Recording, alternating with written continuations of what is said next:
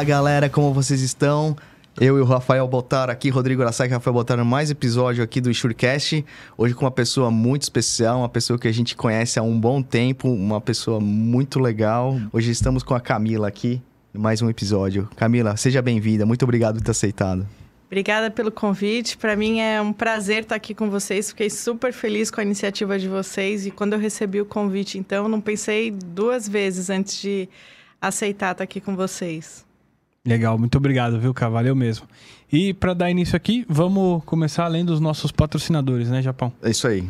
É... Conheça a OpenTech, uma empresa que traz com tecnologia soluções para alta performance em gestão logística e gerenciamento de risco líder em operações logísticas e entre, operadores logísticos e intermodais, embarcadores com operações complexas nos nichos de medicamentos, linha branca, alimentos e frigorificados. Conheça a OpenTech pelo Instagram, LinkedIn ou acesse o site opentechgr.com.br. Muito obrigado, valeu OpenTech. Vamos agora no Moraes Veleda. Se você é do ramo de seguro de transporte, certamente já ouviu falar da Moraes Veleda. Temos o prazer de tê-la como nosso patrocinador. Hoje a MV é líder de mercado em gerenciamento de risco e prevenção de perdas, sempre utilizando as melhores tecnologias sem deixar de lado a humanização no atendimento e execução de suas atividades. A Moraes Veleda possui um software house pronto para desenvolver aplicativos personalizados para você ganhar tempo, reduzir custos e potencializar resultados. A Moraes Veleda vai muito além das soluções habituais, utilizando sua experiência de 23 anos para estar à frente das suas necessidades. Lá eles consideram que uma missão dada é missão cumprida. Obrigado, Moraes. Valeu. É isso aí, pessoal. Muito obrigado, Pentec, Moraes Veleda. Jogando, lembrando sempre de seguir o pessoal nas redes lá. É isso aí. Vamos que vamos. Vamos lá. Cá, muito obrigado novamente. Gostaríamos de saber quem que é a Camila, né? Como você chegou no nosso mercado de seguros, porque é um mercado que ninguém, ninguém quer trabalhar, não sei, ninguém fala, ah, vou trabalhar com seguros, né? E conta a sua trajetória pra gente. Bom, comigo também não foi diferente, né? Eu não acordei criança um dia e falei, ah, acho que eu vou entrar no mercado de seguros. É, Comigo começa pela faculdade, o dia que eu decidi fazer ciências atuariais, né? Que as pessoas falam, o que, que é isso, né? Que que é... Como uma pessoa tem essa, essa ideia? Primeiro vem daquela indecisão de começar uma faculdade. É, eu tinha muita dúvida no que eu queria fazer, gostava muito de matemática, mas não queria ser professora, é, queria ter uma carreira assim para o lado da economia, para alguma coisa que me levasse para o mundo dos negócios. E aí, estudando um pouco, caí na ciência atuarial. É, entrei na faculdade meio sem saber o que, que era aquilo, né? Para onde isso me levaria.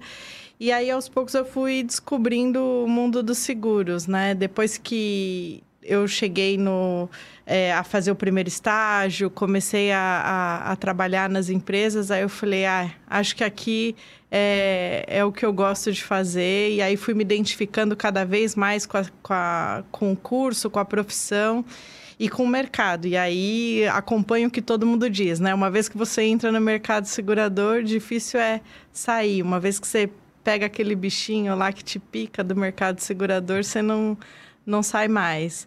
E já se vão alguns anos aí de atuária no mercado. Verdade. E que ciências atuariais eu também só soube quando entrei no mercado, o que que era, né? Uhum. Ele é só para seguros ou você tem um leque muito grande de atuação para outros tipos de empresas, assim? É... Você pode atuar? Tem vários tipos de atuação. É... Você tem principalmente, né, os fundos de pensão, aquelas em porque a ciência atuarial ela mexe muito com a sobrevivência do ser humano. Como que você calcula a expectativa de vida ou a expectativa de morte para o seguro de vida? Uhum. Então, é, tudo que está ligado, né? Por exemplo, os fundos de pensão, que é onde a gente determina a previdência para um certo tipo de, de grupo de funcionários de empresas. É, tem a ciência atuarial no, nos investimentos. Você pode ter um pouco de é, uma previsão estatística, uma determinação ali do, do atuário para a parte de investimentos.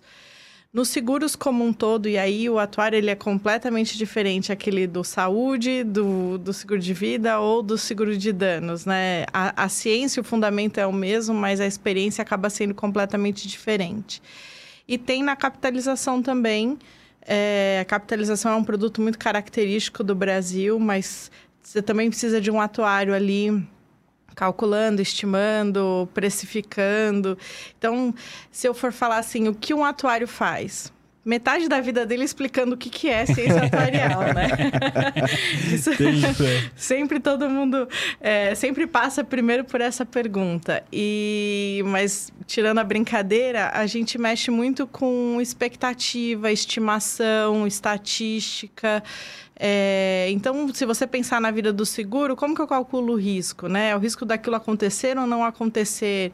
É, quanto que custa esse risco? Quanto de dinheiro a seguradora tem que ter para suportar aquele monte de sinistro que vem? Então, cada etapa, cada fase de vida do, do seguro, você tem um dedinho do atuário ali no, no meio. E, e, e hoje, não. você atua em algum nicho específico, de, em algum ramo específico de seguro? Ou, ou não? Você pode trabalhar com várias. É, a minha especialização hoje é desenvolvimento de produto para não vida, o que a gente chama de não vida, né? Então, ah. tudo aquilo que é coisas. Então, já trabalhei com grandes riscos, hoje eu tô com eu tô como médio né, pequenas e médias empresas, então é o pequeno e médio risco, mas muito focado em corporações e seguro de danos. Tá. Então, por exemplo, dentro de um property da vida, você vai ter o cara que vai calcular grandes riscos, indústrias e etc. E o, o, do dia a dia ali, os, os, menores, é isso? Exatamente. Então, assim, vocês, como subscritores, bem sabem, né? O subscritor vai lá e faz a, a análise do risco baseado numa pré-análise que o atuário já fez. Então, ele estabelece todo um modelo de precificação que é olhar para quê? Vou, vou dar o exemplo do grande risco, né? Se eu pego o grande risco, eu começo a mensurar quais são os cenários que podem afetar aquele risco, quais são os tipos de prejuízo que eu posso ter. E aí, para cada fator que eu vou identificando, a gente estabelece é, um tipo de precificação, ou vamos dizer assim, simplificando um pouco, uma pontuação nessa precificação. É, e aí, aquilo, é, qualquer tipo de risco, qualquer tamanho, ele gera um preço para a seguradora, né? É, e, e aí a gente faz essa análise. Então, se o risco é maior, se ele é um grande risco, significa que eu tenho maiores fatores para levar em consideração na hora de precificar esse, esse tipo de risco e esse seguro.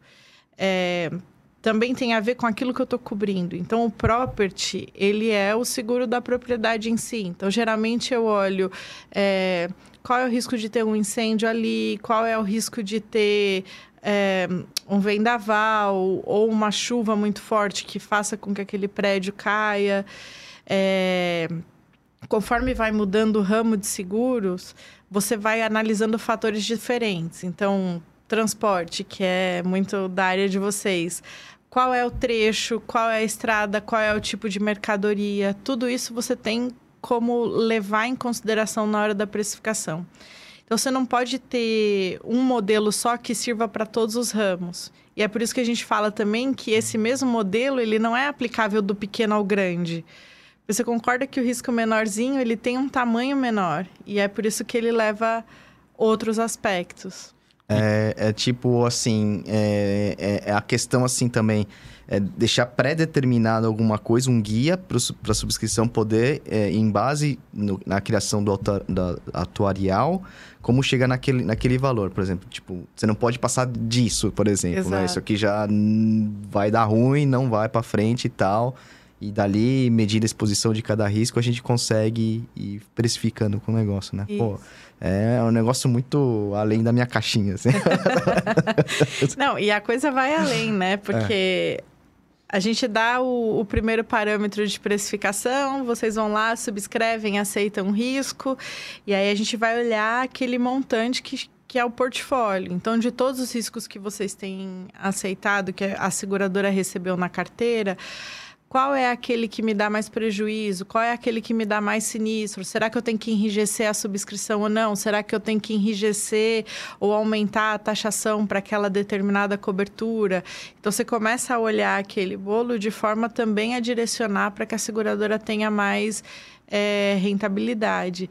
E uma coisa que eu gosto muito de dizer, o atuário não está aqui para falar assim, você não vai dar essa cobertura, você não vai cobrir isso porque dá prejuízo é para viabilizar essa cobertura. Então, Sim. se ela é uma cobertura que dá muito prejuízo, o que, que eu posso fazer para não tirar a cobertura, mas para viabilizar essa cobertura para o cliente? É por é. estatística, né? Assim é. também, né? Pô, que legal. Cara. Até para manter a seguradora viva, né? Exato. é essencial, né? Ganhar, ganhar com preço é fácil, né? Então, se você não tiver ali um. E, e, e eu, cara, deixa eu te perguntar dentro desse mínimo, vai, não sei, desse guia que vocês é, constroem, é, existe alguma regra, alguma lei, alguma coisa do tipo que fala, ah, de tanto em tanto tempo você tem que revisar aquilo ou não? Uma vez construído, você só aperfeiçoa depois? Regra, regra, não. Mas por bem a gente tem que fazer. E aí, de novo, entra a especificidade do, do seguro. Se eu estou falando de um seguro de automóvel, por exemplo, a coisa é muito dinâmica. Quantas cotações vocês já fizeram do seguro automóvel que o teu preço muda de uma semana para outra? Porque é, é, um mercado muito dinâmico, é um, é um mercado onde o seguro já está mais consolidado, as pessoas já sabem comprar, a gente tem alto índices né, de, de roubo, de fraude. Então, é uma modelagem que ela praticamente muda todo mês ou a cada 15 dias. Você está ali reavaliando. É como você dá esse guia e faz essa precificação, né? Agora, quando eu falo do, de, de carteiras que têm características de corporações, por exemplo, que são aquele tipo de seguro que as corporações compram, eu já, conheço, eu já começo a ganhar uma folga nessa, nessa revisão. Eu já não preciso re, revisar isso o tempo todo. Mas ele, ele, a gente tem que tomar cuidado. Eu não posso deixar de monitorar. Eu não digo que eu mude isso o tempo todo, mas eu não deixo de monitorar. Porque do mesmo jeito que demora mais para mudar o ambiente, também demora para aparecer os sinistros. Mas quando vem o sinistro, você já não pode mexer no que você fez no passado. Então, é, é conhecer a carteira que você está tá gerenciando e estabelecer. É, as provisões técnicas, que são aquilo que suportam os negócios que a seguradora já aceitou, isso a gente monitora e revisa todo mês. Mas a precificação em si, as regras de aceitação, geralmente demoram um tempo maior para esses seguros que são maiores e que são vendidos para a corporação, porque você tem um tempo até perceber uma diferença do cenário. E, e, o atuário também, ele não, não, não nessa questão só da, da implantação do produto e tal, mas ele também contribui também na, no atingimento e provisionamento de metas, né? No futuro, né? É, é, sempre tem aquela, né? É, aquele cálculo de, talvez, de expectativa de perda também, né? Sim. É isso, isso é uma doideira, né? é, é o que eu falei, a gente entra em todas as fases, né? Então, dá o guia lá da precificação, aí a gente monitora depois da aceitação, e aí é onde eu acho que é o papel é, mais sério, assim, do atuário, né? Se a, se a seguradora fechasse hoje, se ela encerrasse as suas atividades hoje, obrigatoriamente ela tem que ter din é, dinheiro para pagar todos os sinistros que vão acontecer desse portfólio em qualquer tempo. Uhum. Então, é, obviamente, se a seguradora encerra suas atividades hoje, ela não simplesmente fechou as portas e acabou. Aquele portfólio que está vigente, ela vai carregar até o, o, o, final de vigência dessas apólices, ou se não, a prescrição de reclamação de sinistros. Mas qualquer sinistro que apareça depois disso, a seguradora tem que ter dinheiro. E aí isso responde um pouco a sua pergunta. A gente fica ali pensando quanto de sinistro eu ainda vou ter com essa carteira, quanto de prejuízo eu ainda vou ter nessa carteira, quanto que eu preciso reservar de dinheiro hoje para que essa seguradora tenha é, condição, solvência suficiente para pagar esse, é, esses sinistros que vão aparecer. E por que, que a gente ajuda na meta também? Por que, que a gente entra nessa, nessa parte? quando a gente está é, monitorando um portfólio, a gente conhece o perfil de risco que tem ali. Então, a minha meta pode ser assim, olha, é, ajudar, né, contribuir, é, é dizer assim, olha, é, não adianta só crescer a venda do seguro, não adianta só crescer a entrada de prêmio. Se eu não tomar cuidado com esse tipo de negócio, o prêmio não vai ser suficiente. Então, aí vai ter um esforço de venda da seguradora muito forte vendendo seguro. E ao mesmo tempo ela não está tendo um lucro, porque não tem é, aquele balanço entre o que precisa ser vendido versus aquilo que eu pago de, de sinistro. Então, a gente ajuda nas metas nesse sentido, dizendo: olha, é importante fazer prêmio, mas tem que ser com negócios rentáveis. Então, esse esforço de venda que você fizer vai te trazer, sei lá, X montante de, de rentabilidade. Mas se você mudar um pouquinho, este mesmo esforço de venda pode dobrar a sua rentabilidade. Então, é um pouco nesse balanço que a gente entra na definição de metas. Nossa, que legal. Ah, é, pro, é, não, é a própria estatística em si te ajudando a, ah. a gerar isso daí, né, cara? E, e, deixa eu te perguntar, até quando você falou esse negócio assim de tentar é, não prever, mas enfim, gerar ali uma situação do que possa ocorrer. Uma, uma das frases que a gente ouvia muito, né, já, ah, é, ah, a cada 30 anos pode acontecer um sinistro assim e tal, e então por isso o preço é aquilo. E, e aí vinha o subscritor do outro lado, pô, não tô preocupado com daqui 30 anos, tô preocupado com agora, fechar a conta tal, não sei o quê. E aí sempre tem esse embate de, do, do, da, do, do comercial, técnico comercial, com, com, com enfim, a, a, a segurança da seguradora, né? A perenidade ali da seguradora. É, eu até brincava, né? Pô, mas pra gente ter dinheiro para pagar o sinistro da, da, daqui 30 anos, a gente tem que começar a acumular agora, né? É até um pouquinho do mutualismo ali, um pouquinho, uma das vertentes ali. Como, como que é isso para você, esse dia a dia, o, o K? É... Bom, o atuário sempre é visto como o anunciador do apocalipse, né? tipo, eu tô analisando um risco hoje que vai, dar, me, vai me dar prejuízo em 30 anos, é... não faz muito sentido. Mas é, é bem isso. É bem isso. Então, vou, vou, dar um exemplo do que aconteceu nesse começo de ano. A gente teve um nível de chuvas acima do normal. Então, se você pergunta é, para o subscritor que trabalha no mercado segurador há 10 anos, ele vai falar: segundo a minha experiência, a minha sensibilidade, é, eu acho que eu posso aceitar esse tipo de risco porque a chuva nunca vai ser um problema.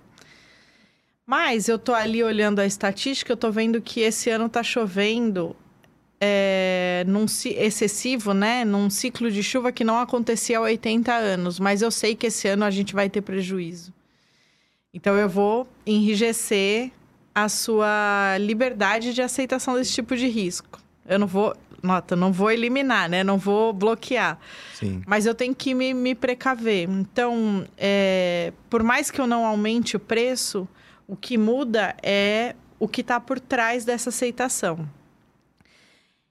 E, de novo, a gente sempre pensa na vida toda daquele risco. Então, se, se aquele risco vai ficar vigente 30 anos, eu vou ter que guardar dinheiro para ter dinheiro durante 30 anos.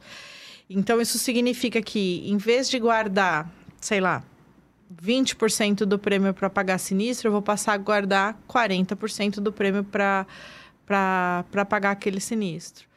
É, para as apólices que têm a vigência de um ano, de fato, daqui 30 anos eu vejo o que eu faço. Daqui 30 anos eu, eu penso em cobrar mais prêmio para aquele risco que eu vou aceitar naquela época.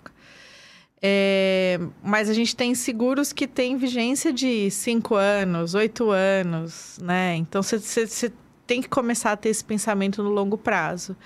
Então, quando você escutar esse tipo de, de, de alerta, é justamente porque a seguradora ela já está pensando no quanto de dinheiro ela tem que reservar hoje para que ela seja capaz até o final de vigência é, daquele risco de ter é, o dinheiro suficiente para pagar aquele sinistro, né? E é cíclico. E a gente olha sempre os ciclos, porque se eu saio para uma campanha de venda de seguro hoje e vou aceitando o risco sem levar em consideração que esse ciclo está acontecendo, é, a gente corre o risco de aceitar um risco mal precificado, né? Com pouco prêmio para suportar aquele risco. Entendi. Quando a gente fala muito dessa questão de atuarial e tal, uma coisa que vem na mente da cabeça é umas letrinhas, tipo IBNR, RBNE. o que, que, que, é isso? Explica pra, pra galera aí, não que eu não saiba, não sei. pra galera que não sabe o que, que é isso. Que esse monte de sigla maluca aí, né? Isso já são as, as reservas da, da seguradora, né? Então, lembra que eu falei assim, a gente, se a seguradora encerra a atividade hoje, ela tem que ter dinheiro para pagar todos os sinistros. Então, se eu pensar um pouco na linha do tempo, assim, no momento que eu é, aceito um risco, a pólice não está emitida, mas a seguradora já está no risco. Se acontece um sinistro, a seguradora tem que pagar esse sinistro. É, mas se eu não conheço esse risco, como que eu mensuro o que, que já está vigente que se acontecer um sinistro eu tenho que pagar? Primeira delas é a RVNE, então. Riscos vigentes e não emitidos. Ela mede exatamente esse tempo entre aceitei o risco e não emiti a pólice ainda. Então eu começo a reservar o prêmio porque eu estou imaginando, ah, geralmente a minha seguradora atrasa, sei lá, um mês para emitir a pólice. Então eu sei que 20% das, dos riscos que eu aceitei, eles demoram um mês a mais para ser emitido. Então eu vou guardando um prêmio para quando esses riscos forem emitidos, eu já tenho aquele dinheiro reservado. E se acontecer o sinistro, eu já tenho a reserva desse dinheiro para pagar o sinistro. Esse, esse, esse valor de prêmio, ele é um prêmio. Ele é um prêmio o que é, é, contábil? É um ele prêmio... é ele é uma estimativa, uma estimativa, mesmo. Ele é uma estimativa, mas ele equivale ao prêmio emitido. Emitido. Exato. Então, é... por exemplo, é... se eu emitir a policy hoje, eu tenho meu prêmio emitido e eu tenho a minha PPNG, que é a provisão de prêmios não ganhos, que é é, desse prêmio que eu emiti, eu vou ganhando um pouquinho conforme a vigência da pólice vai passando. Esse prêmio RVNE, ele entra nessa linha de prêmio emitido e prêmio não ganho, porque ele é daquilo que eu já estou em risco e não conheço. Por isso que ele é uma estimativa. Então, ele pode te ajudar, dependendo de como a seguradora gerencia o prêmio dela, ele pode te ajudar ou não a bater a meta. Conforme você vai calibrando essa provisão.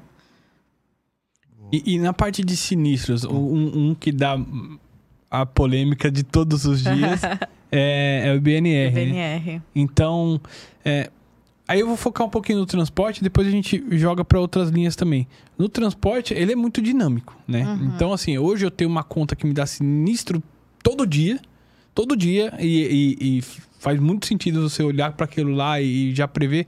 Tem aqueles caras que vai o agronegócio que eu sempre falo aqui, as pessoas vão achar que tem alguma coisa contra o agro, não, mas, mas não é, é isso. acontece. Mas é. é a característica. Às é. vezes você vai saber do sinistro dali 15, 30, às vezes até meses depois do que o sinistro ocorreu. E você tem aquele volume gigante dessas contas e você está colocando isso no cálculo.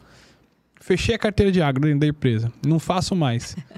é, a partir do momento, eu acredito que o teu cálculo mude. É, é assim? Como que é na prática isso? Na prática, ele é por ramo, por tipo de negócio. Então, IBNR ele tem uma, uma definição em inglês, né? Que é o Incurred But Not Reported. É o mesmo conceito que eu estava falando do prêmio. Então, o sinistro já ocorreu hoje, mas a seguradora ainda não sabe. Quanto maior é o tempo entre a ocorrência de sinistro e o aviso do sinistro na seguradora, maior é essa reserva de BNR. Então, se eu olho para o transporte, que a coisa é dinâmica e ainda já tem aquele negócio do risco decorrido, do prêmio decorrido, o meu IBNR tende a ser pequeno. Então, eu jamais calculo o IBNR junto com uma carteira de longo prazo. Se eu falar de responsabilidade civil, para mim, que é a mais. É, é uma das mais longas, assim, para acontecer o sinistro ou pode ter um atraso no, no, no aviso, são duas carteiras com comportamento diferente.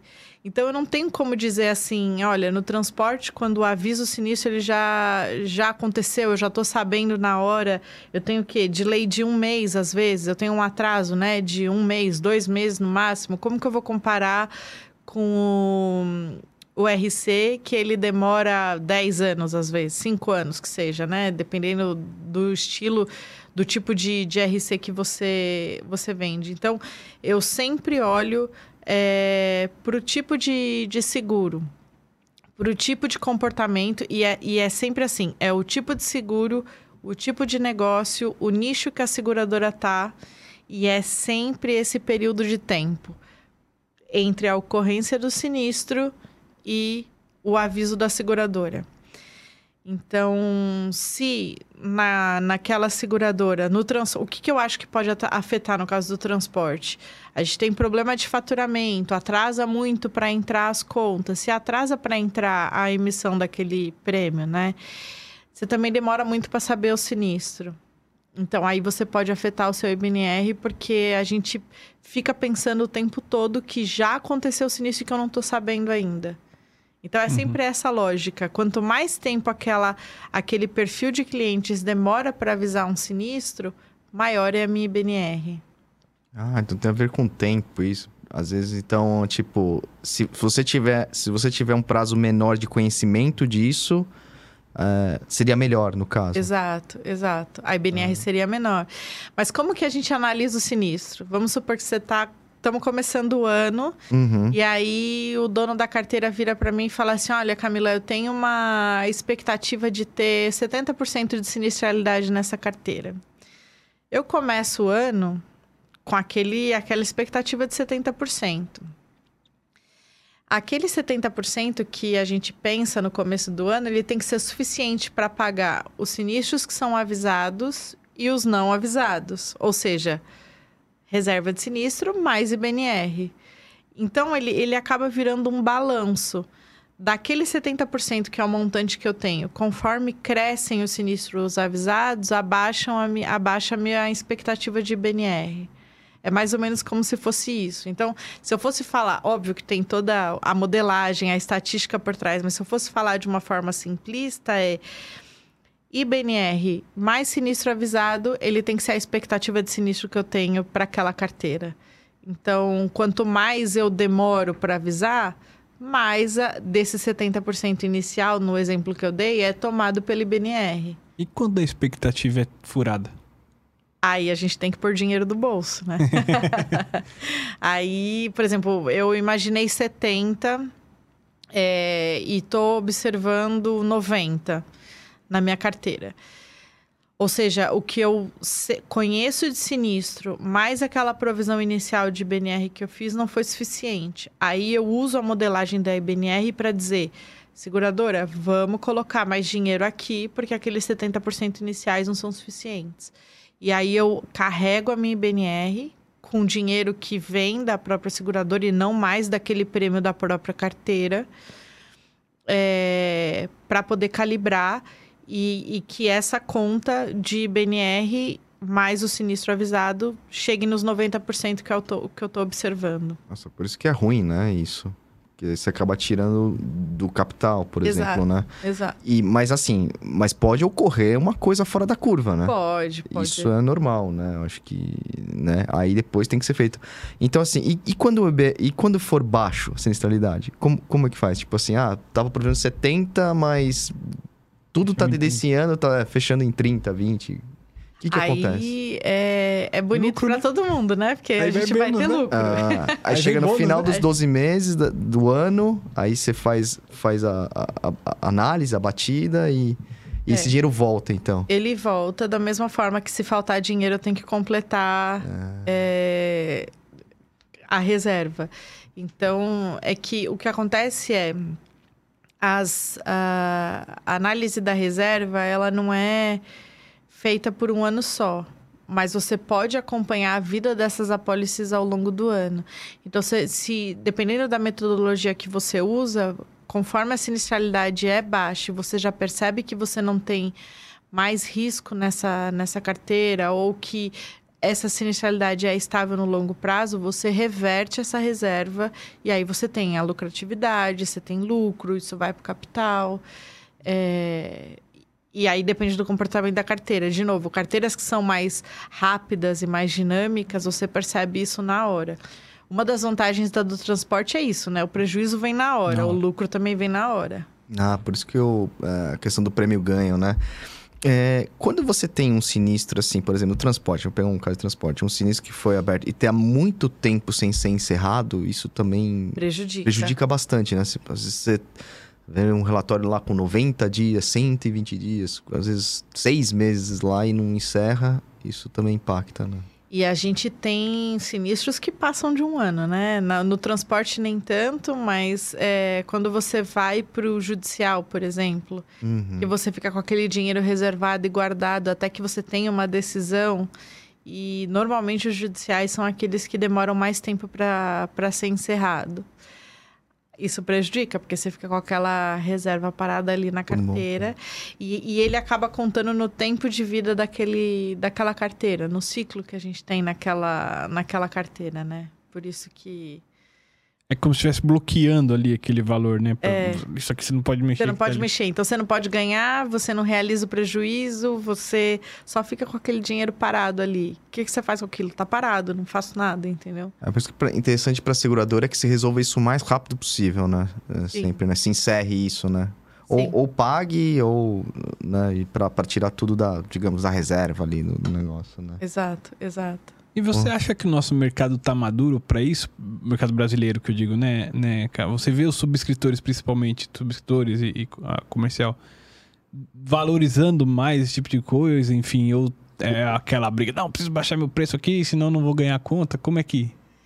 É, eu acho que essa é uma pergunta bem difícil, assim, né? Porque, porque o nosso mercado, ele tá sofrendo um soft mark, é, vamos dizer é. assim, né? Então, assim, na maioria dos, dos ramos, são poucos os ramos que eu vejo que as taxas estão subindo. Então, a gente sofre todos os dias com uma pressão do mercado é, para baixar a taxa, né?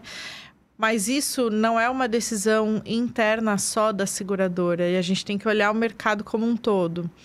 Então, eu acredito fortemente que quando a, aumenta a concorrência, quando aumenta a oferta de resseguro para determinado ramo, isso faz com que as taxas caiam, porque quanto mais gente tem a capacidade de aceitação daquele risco, maior competição. E aí, uhum. se você tem maior competição, menor é o preço que você pode cobrar. É, então, eu acho que o mercado brasileiro ele não é maduro como o europeu, por exemplo. Eu acho que a gente vê, não só o europeu, né, mas os mercados desenvolvidos em que a gente vê subscritores desses mercados dizendo assim. É, não, vamos começar a subir as taxas porque o mercado vai acompanhar. Eu acho que o mercado brasileiro ainda não chegou nesse nível de maturidade. É, eu acho que para alguns ramos a gente tem conseguido ainda depois dessa, dessa pandemia, dessa crise, para alguns tipos de, de, de negócio a gente está conseguindo enrijecer e aumentar um pouco a, a taxa. Mas aí é, tem um outro fator econômico que eu acho que influencia muito nas seguradoras. Aquele dinheiro que está parado na reserva, ele fica recebendo uma aplicação financeira. Então, quanto mais a seguradora ganha em. É, e ó, um parênteses aqui, né? Porque isso não tem a ver só com a avaliação de risco, tem a, a ver com a lucratividade como um todo da seguradora. Dependendo da administração que aquela seguradora tem, quanto mais ela ganha na, no mercado financeiro, aplicando as reservas e aplica, fazendo as suas próprias aplicações financeiras, né? Seja do, do dinheiro que ela tem ou das reservas, é, menos ela se preocupa com essa taxa. Então, eu tenho mais margem para poder reduzir a taxa, mesmo que aquilo não pague o risco. Então, o mercado é, segurador, na época em que a gente tinha altas inflações, antes do, do real, por uhum. exemplo, ganhava-se muito dinheiro no mercado financeiro. Então, você tinha uma regra de solvência da seguradora que era menos rígida. conforme as seguradoras foram é, ganhando menos dinheiro nas aplicações financeiras, a gente foi enrijecendo é, as regras de solvência. Então, hoje, você tem regra do quanto de dinheiro você tem que ter. Você pode até ter prejuízo, você pode criar um produto para ter prejuízo, mas você vai ter que guardar dinheiro do seu capital e do seu bolso ali para poder suportar isso. Então você tem uma regra do mínimo que você tem que ter de dinheiro reservado, do quanto você tem que ter de capital, qual é a liquidez que você tem que ter naquele momento. Então, é difícil responder essa pergunta do, do, do, meu ponto de vista, porque eu acho que a gente tem que é, olhar para tudo isso. Agora, a gente está começando a ganhar mais na, na, no mercado financeiro. A gente tá, as taxas de juros estão subindo de novo e aí as aplicações, né, que as seguradoras elas também têm uma regra de como elas devem aplicar esse dinheiro é, não pode colocar tudo em ações, não pode colocar em mercados voláteis. Então, com o aumento da taxa de juros, mais elas ganham nas aplicações financeiras. Então, aquela seguradora é uma seguradora que administra pelo resultado final ou pelo resultado operacional? Se for um resultado operacional, é mais difícil você brincar com a taxa e deixar baixar a qualquer nível. Se ela administra como um todo e ela é muito boa aplicando a, financeiramente, tendo retorno financeiro, eu posso abaixar mais a taxa porque eu, de certa forma, tenho mais é, dinheiro no final do mês, né? É, e eu acho que esses enrijes... Legal isso. É. Caramba, não tinha essa tanta ideia profunda assim, não. Mas é uma. Desculpa, só. Não, não. Mas isso é uma, é uma regra, uma lei do Banco Central, ou sei lá, alguma coisa assim, para uma empresa financeira. Segurando é uma empresa financeira, né? É, mas aí é a SUSEP, né? Ah, então a. SUSEP tá. coloca as regras do quanto que ela pode como ela pode fazer a aplicação financeira das reservas. Uhum. É, então, tem uma limitação ali de onde ela pode investir, como ela pode investir. É, e ela também determina a regra de capital mínimo, solvência, liquidez, isso é tudo definido pela, pela SUSEP. Tem também a, a convenção, né? As convenções internacionais brasileiras, né? Que, falam, que já tem ali, e acho, acho que a SUSEP deve traduzir aqui, fiscalizar a gente no Brasil. Você acha que até essa, esse enrijecimento, OK, fez uma fuga, por exemplo, dos bancos do mercado de grande risco? Porque, que não se falou, antes era um mercado basicamente financeiro. Não basicamente, mas com muito ganho financeiro. Hoje, não sei se está tão. Hoje, que nem você falou, está mudando, mas hoje, até cinco, cinco meses atrás, a gente talvez é, não estava tão interessante nesse aspecto. É, isso causou até, pô, preciso ter muito dinheiro parado, investido, vou ganhar dinheiro com empréstimo. é, o mercado bancário, ele é muito diferente do segurador, né? Uhum. Mas no Brasil, a gente vende muito seguro através dos bancos. Uhum. Então, é... o que, que eu vejo dos grandes bancos brasileiros? Eu vejo que eles têm aquele cliente massificado dele, ele tem aquele volume de negócio e a cabeça dele está toda voltada para Fazer negócio, ganhar dinheiro ou realizar prejuízo passa para o próximo, volume, quantidade. Grandes riscos a gente não tem quantidade. É. A gente tem uma coisa muito mais específica do que quantidade. Se você tem uma mentalidade de administrar o grande, administrar o volume, administrar uma coisa como entre sai, entre sai, entre sai, que é aonde o banco conhece bem, é, é muito difícil você mudar a mentalidade e avaliar o grande risco. O grande risco, imagina que você fica seis meses negociando uma pólice, dependendo do tamanho do risco. Uhum. Você tem que analisar o risco, você tem que negociar com o ressegurador, você tem que negociar internamente, você tem que colocar um gerenciamento naquele, naquele risco. Então, você fica seis meses negociando. Aí você faz um, um prêmio, uma expectativa, é, Primeiro ano de apólice, tá tudo lindo, tá tudo bem, eu cobrei um prêmio legal. De repente acontece uma catástrofe aí. Eu perdi. É, tudo bem, isso não é um prejuízo final da seguradora, mas sei lá. Emiti uma apólice de 200 milhões, perdi 200 milhões. A barragem da Samarco, por exemplo, quem imaginou que ela ia cair? É. Quem imaginou que, que, que isso podia acontecer? De certa forma, isso entrou na análise de, de aceitação. De certa forma, a gente olhou isso. Mas pensa para um bancário que, que olha o balanço dele no ano, que aquele risco entra e sai, seguro de vida, deu prejuízo, morreu, foi lá, pagou, realizou o prejuízo, mudou a carteira o ano novo. Como que você fica 10 anos segurando aquele negócio até entender se você teve lucro ou prejuízo, sabe assim? Foi por isso que muitas, muitos bancos venderam as carteiras de seguros, né? De grandes riscos deles, né? E geralmente a seguradora que faz o grande risco, ela é muito especialista nisso. Aí você ela percebe sabe que faz, né? É, é. E aí você percebe um movimento diferente, que ela não sabe lidar com aquele volume, ela não sabe, ela não tem nem operacional para isso, ela não tem é, costume de analisar o portfólio, porque o pequeno é isso, você analisa a massa, o bolo. O grande risco você tem que ir analisando caso a caso, ele tem que ser rentável caso a caso. É.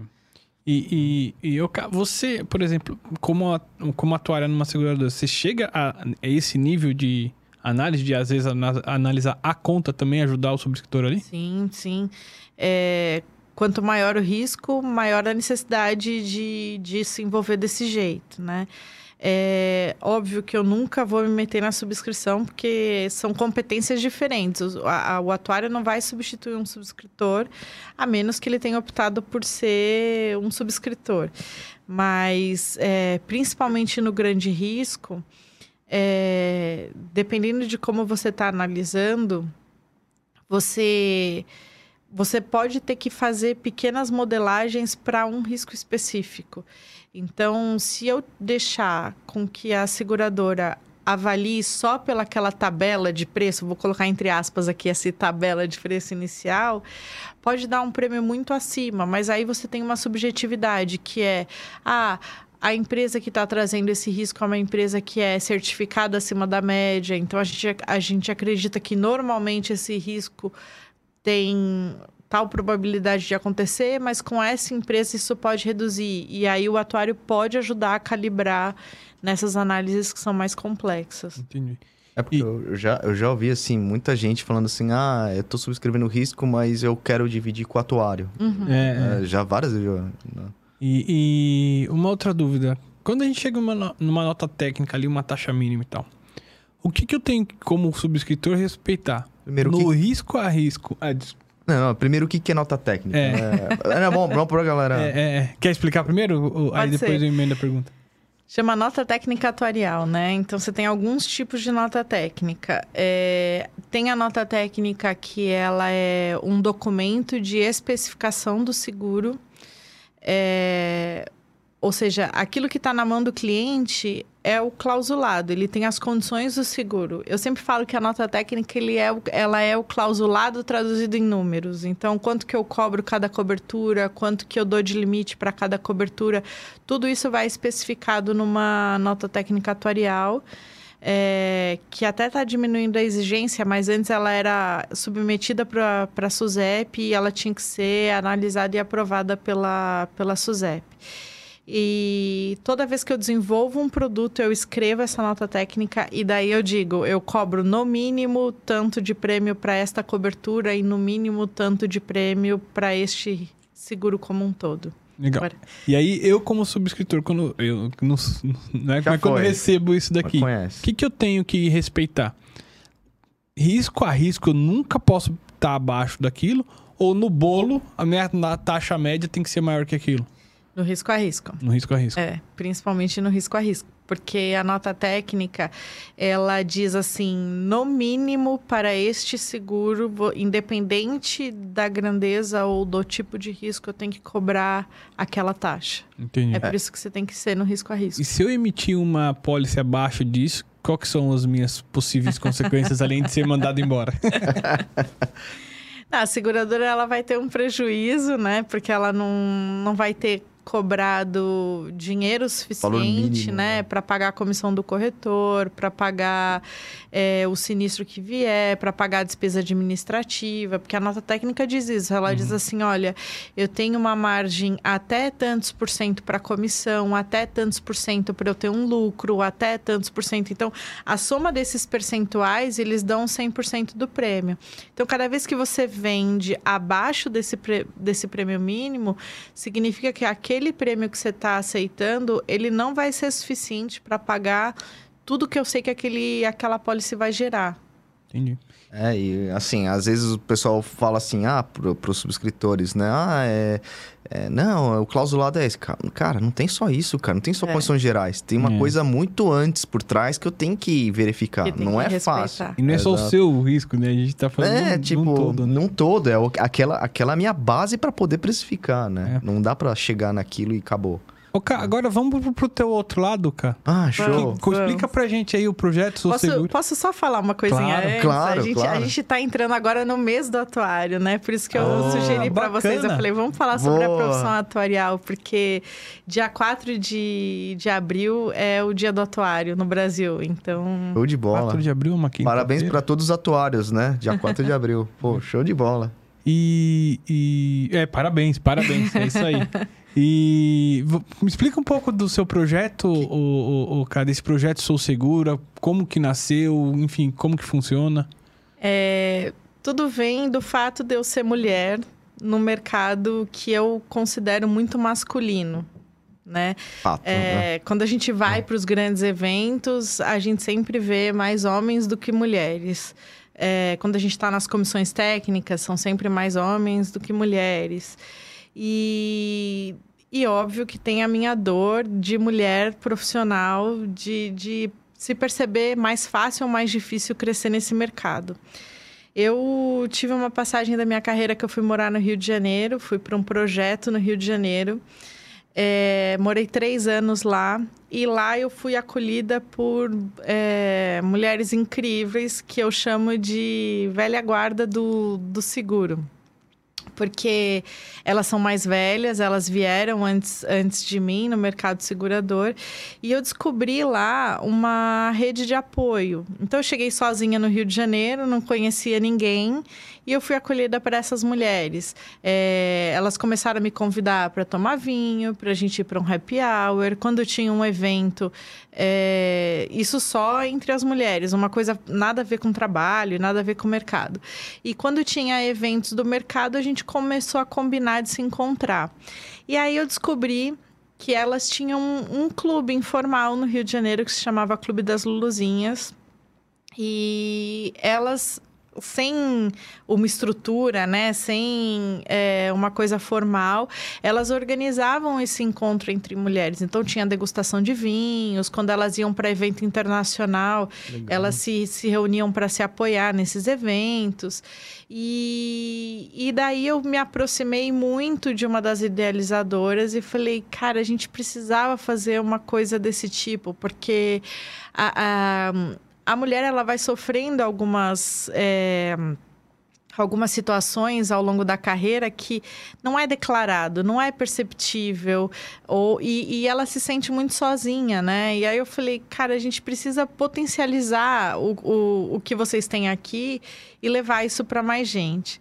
Enfim, foram dois anos de, de idealização, a gente criou uma associação é, no começo ela era a Associação das Mulheres do Mercado de Seguros. E na próxima semana vai completar um ano que a gente se transformou em Sou Segura. É, o nome da, é uma causa, né? Então é a causa para dar visibilidade para as mulheres no mercado de seguros.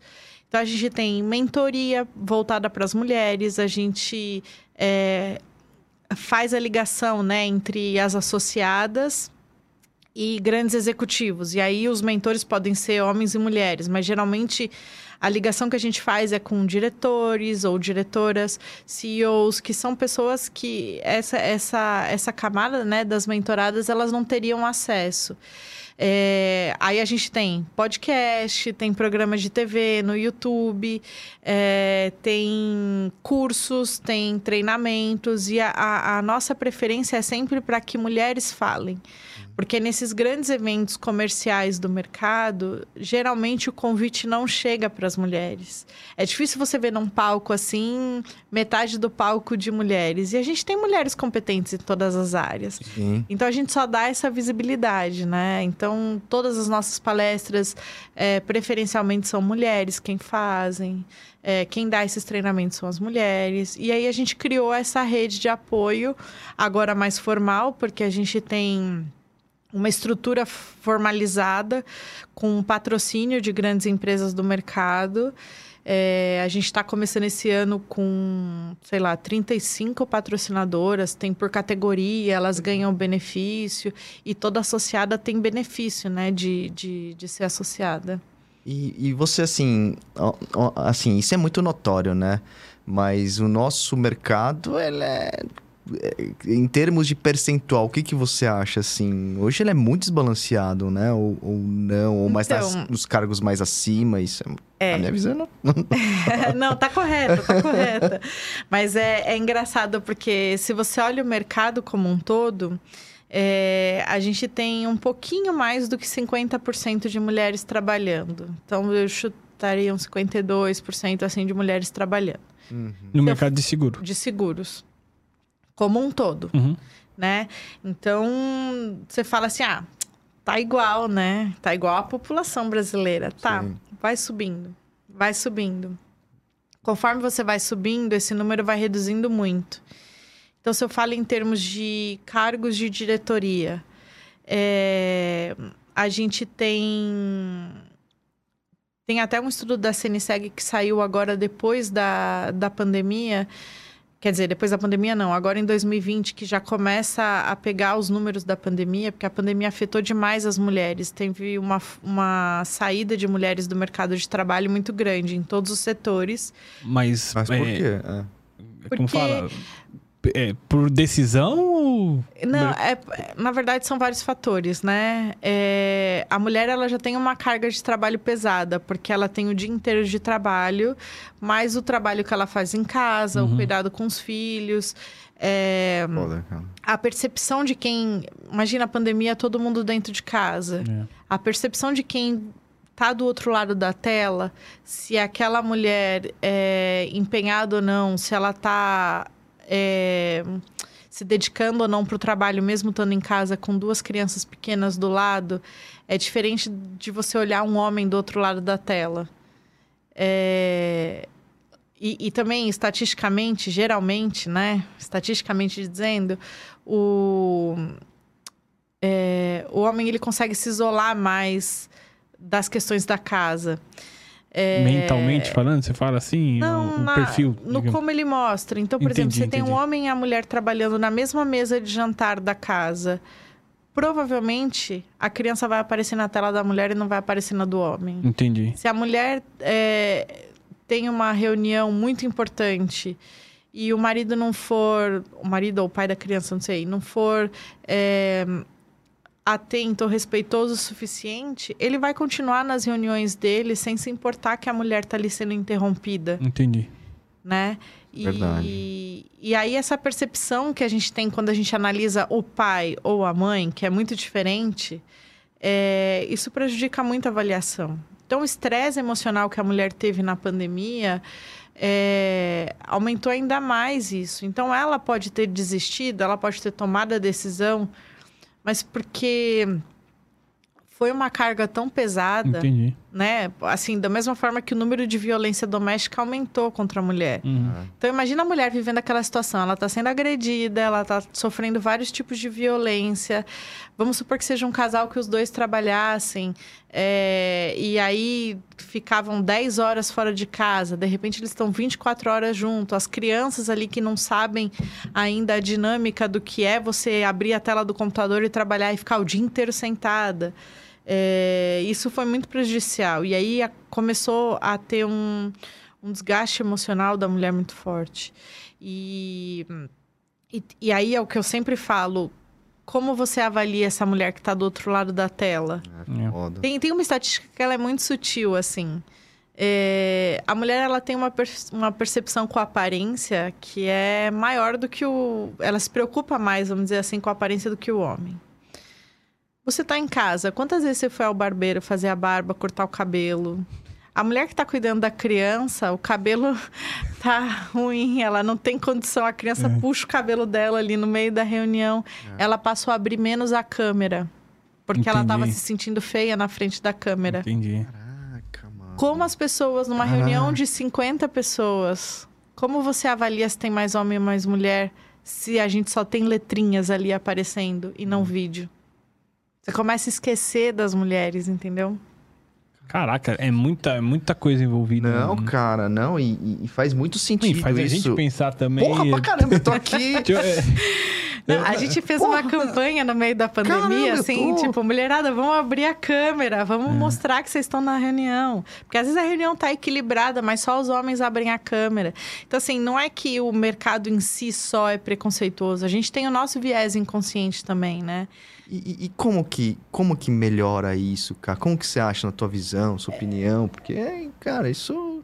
Tô quase chorando, cara. É sério, cara.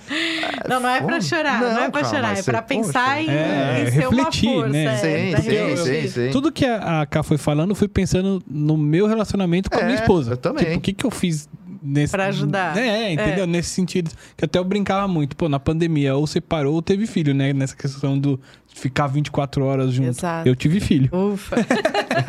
Mas é, é, é complicado, o Kai. É muita. Eu acho que tem, lógico, o lado da mulher de ser é, naturalmente. Você, ah, você botou criança em casa lá, hoje ele tá indo muito mais com ela mesmo. É essa a questão. E aí eu fico pensando, pô, por quê? O que, que será que eu tô fazendo, né? Será que ele não É. gosta de mim, né? Não, e não, sobrecarrega... Não, às vezes sobrecarrega... não é nem- eu nem penso nesse negócio de, de gostar ou não gostar, mas o que, que eu tô fazendo pra. pra mudar o Pra- cenário. É, pra Ah. não trazer É. ele pra cá também, entendeu? É. É, é, eu acho, para mim a primeira palavra é sempre divisão, né? Você não tem que ajudar em casa, você não tem que ajudar a sua mulher, você tem que dividir. A responsabilidade é, É dos dois. dividida. É. É. é, dividida. Então, Minha mulher fala muito isso pra mim. Você não me ajuda em nada, você é seu também. Mas é, é porque parece sutil, mas é uma, é, é uma palavra tão poderosa, essa coisa da divisão, porque a responsabilidade passa a ser dos dois. Os dois não trabalham, os dois não sustentam a casa. Por que, que a atividade tem que ser de uma pessoa só? A criança é. Eu não sou mãe, então eu tenho zero propriedade para falar sobre como educar crianças e eu nem quero a- a- ensinar ninguém aqui. Mas é, por que, que não pode ser um planejamento junto, assim? Do tipo, é, eu vou fazer uma viagem de trabalho essa semana. Como é para você ficar com a criança todos os dias à noite? Você não tem noção o que esse gesto sutil faz diferença na carreira da mulher. Mas, o, você acha que as empresas também não têm impacto nisso? Acho. Porque, por exemplo, assim... Como assim? Não, tipo assim, eu quero dizer o seguinte. A, a ela deu um, deu um super exemplo dessa questão da divisão e tal. Porque você tem, de repente, uma, uma esposa, é, um companheira, namorada, noiva, o que for, que também trabalha. Vocês moram junto. Uhum, Você também trabalha. uhum. Você tem reuniões durante o dia inteiro e coincidem.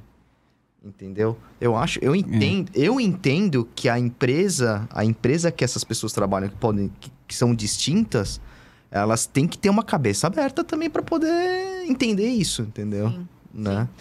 É, concordo com você. E é por isso que a gente fala que a, a diversidade e a, a equidade faz diferença em como você estabelece as políticas da- das empresas. É, hoje eu tenho um cargo executivo numa empresa. Uhum. Sou mulher. Então eu tenho essas questões que eu posso levar no momento em que a gente é, discute, né? É, políticas de RH. Mas a empresa, se ela é só gerenciada por homens e pensa que a maioria desses homens é aquele cara que chega em casa e a mulher não tem um trabalho fora de casa, ela gerencia toda a casa. Vocês sabem o trabalho que dá você passar o dia inteiro trabalhando e ter que lembrar que você precisa ir ao supermercado, que a diarista não foi hoje, que, que precisa é, consertar a janela que foi que está quebrada, que se você vai ter ou não comida a hora que você chegar em casa. Como isso não faz parte da realidade da maioria dos homens que são executivos das empresas, eles sequer pensam nisso. Então, é, quando uma mulher chega cansada no trabalho, isso é uma coisa que não passa pela cabeça dele, o quanto que ela teve que administrar para chegar até ali. Então, as empresas têm responsabilidade é, e eu acho que elas podem fazer algumas ações para mudar esse cenário. Então, primeiro é, desde o cargo gerencial, vamos falar de viés inconsciente? Porque ninguém espera quando você fala em executivo, ninguém lembra de cara de uma mulher como executiva. Você tem mais executivos notáveis, homens, uhum. né? Vou dizer assim. É, então vamos trabalhar o viés inconsciente. Como que você avalia aquela. Você tem uma vaga aberta e você tem dois currículos que você não sabe se, se é de homem ou de mulher. Faz um recrutamento às cegas. Você tem todo o currículo da pessoa e você avalia o currículo pelo currículo sem avaliar se é homem ou mulher. Tenho certeza que os resultados começam a melhorar. Aí tem outros programas do tipo, as empresas fazem muita mentoria e aí vale para homens e mulheres. Por que não dar uma mentoria específica para a mulher? Porque a mulher às vezes ela não sabe onde ela está errando e o cara e, e, e o, o executivo homem não sabe como avaliar. Então, vamos trabalhar uma mentoria específica, dizendo para essa mulher: olha, você precisa se colocar mais nas reuniões, porque não adianta eu enxergar a sua competência se o resto da empresa não, não, não enxerga. Então, você, você cria um pipeline de mulheres em que você vai acompanhando e vai dando esses feedbacks que são, inclusive, é, comportamentais, e aí você vai mudando esse cenário. É, o papel da a, a empresa é feita por gente, né? Então não adianta você dizer assim a partir de agora, todos, todo, todos os gestores é, vão ter que ser mais. É, sei lá, vão ter que ser mais. entender melhor a situação da mulher. Mas o que, que isso quer dizer, entendeu? É, é. O que, que isso significa? Quais são as pequenas ações que as empresas vão fazendo para mudar esse cenário? Até para não criar uma restrição, né? Você tem Exato. Que fazer um negócio consciente, de conscientização, né? Não de imposição que vai criar ainda mais. Exato. Né? E aí eu acho que tem que ser uma mudança gradativa. Eu não acho que isso aconteça do dia para noite. É, mas uma coisa é certa: quanto mais diverso é o gerenciamento da empresa, e aí é qualquer diversidade, tá? Uhum. É, melhor é a lucratividade. E por que isso? Então, se você vai conversar com alguém que está gerenciando uma empresa do porquê que a equidade é importante, primeira, primeiro argumento que é o mais poderoso de todos é a lucratividade. Você passa a lucrar mais porque você tem funcionários mais produtivos, porque a diversidade ela, ela promove a produtividade. Você tem funcionários que gostem de trabalhar na sua empresa, você cria produtos, você cria propagandas que atendam os diferentes nichos é, você acaba atingindo o mercado como um todo. Se a gente está numa população que tem 50%, né, mais ou menos, de, de mulheres, se na população como um todo é equilibrado, você acha mesmo que uma empresa só de homens vai criar algum produto que seja aderente ao público feminino? Pode ser, mas ele não vai ser 100%, ele não vai ser exatamente aquela necessidade. Então, é por isso que eu defendo muito a questão da lucratividade. Quanto mais diverso, mais lucro. É. Melhor você produz. E quanto mais viés diferente você pensar, mais gente você vai atender. Meio Exatamente. que, até que quase que, né, né, cara? Bom, cara, muito obrigado por ter vindo aqui. Assim, parabéns demais, parabéns assim, mesmo. pelo trabalho de vocês. Eu acho que, que tem que ter tem que falar, tem que estar presente, tem que, tem que divulgar essas ideias mesmo, porque só assim que a gente vai conscientizar é aquilo, um consentimento, é, desculpa, uma conscientização sadia, sabe? Que traz o pessoal, que traz, atrai a curiosidade e, e, e, e aquilo. E a gente, do nosso lado também, fazer esse exercício de, de escutar e, e, se colocar nessa posição. Exatamente. o que, que, que, será que eu tenho que fazer? E, meu, tá disposto a conversar e, e vambora. É, e, e, e, e, cá, e quem quiser saber mais sobre essa associação, como é que faz? A gente está em todas as plataformas, o nome é Sou Segura.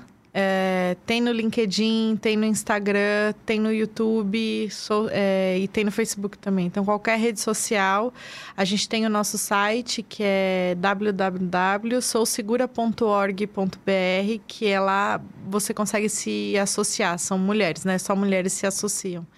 Boa, galera. Sigam lá Sou Segura nas redes. Muito obrigado, Cá. Você quer falar mais alguma coisa? Pô, foi sensacional isso. É, não, quero, quero agradecer a oportunidade. Acho que eu só falei de coisas difíceis, né? Como atuária e depois um pouco como sou segura, mas é, é, muito importante esses espaços. Eu fiquei muito contente de estar aqui com vocês. Obrigada pelo convite. Foi, foi muito bom, muito legal. Nós que agradecemos. Muito obrigado. E galera, sempre lembrando, é, o Insurecast é um projeto meu e do Rodrigo. Nada do que a gente fala tem a ver com as empresas que a gente trabalha. Tamo combinado? E, de novo, cá, obrigado. É, porta tá sempre aberta quando quiser voltar. Só fica fechado durante a gravação, mas enfim, quando quiser voltar. Ah, a gente pode marcar uma próxima, assim, trazendo o Sou Seguro agora, é, realmente, assim, pra é, gente faz... debater. É verdade, é um legal. Acho que seria uma boa. É, Traz duas, é. duas Traz, pessoas de lá e vambora. E a Acho gente vai é trocando ideia. É topo, super, super topo. Fechou, boa. galera? Valeu, fechou, galera. Segue a gente, curte aí e faz essas coisas que vocês estão acostumados aí. Valeu, Valeu? um abraço. abraço. Tchau, tchau. Tchau, tchau.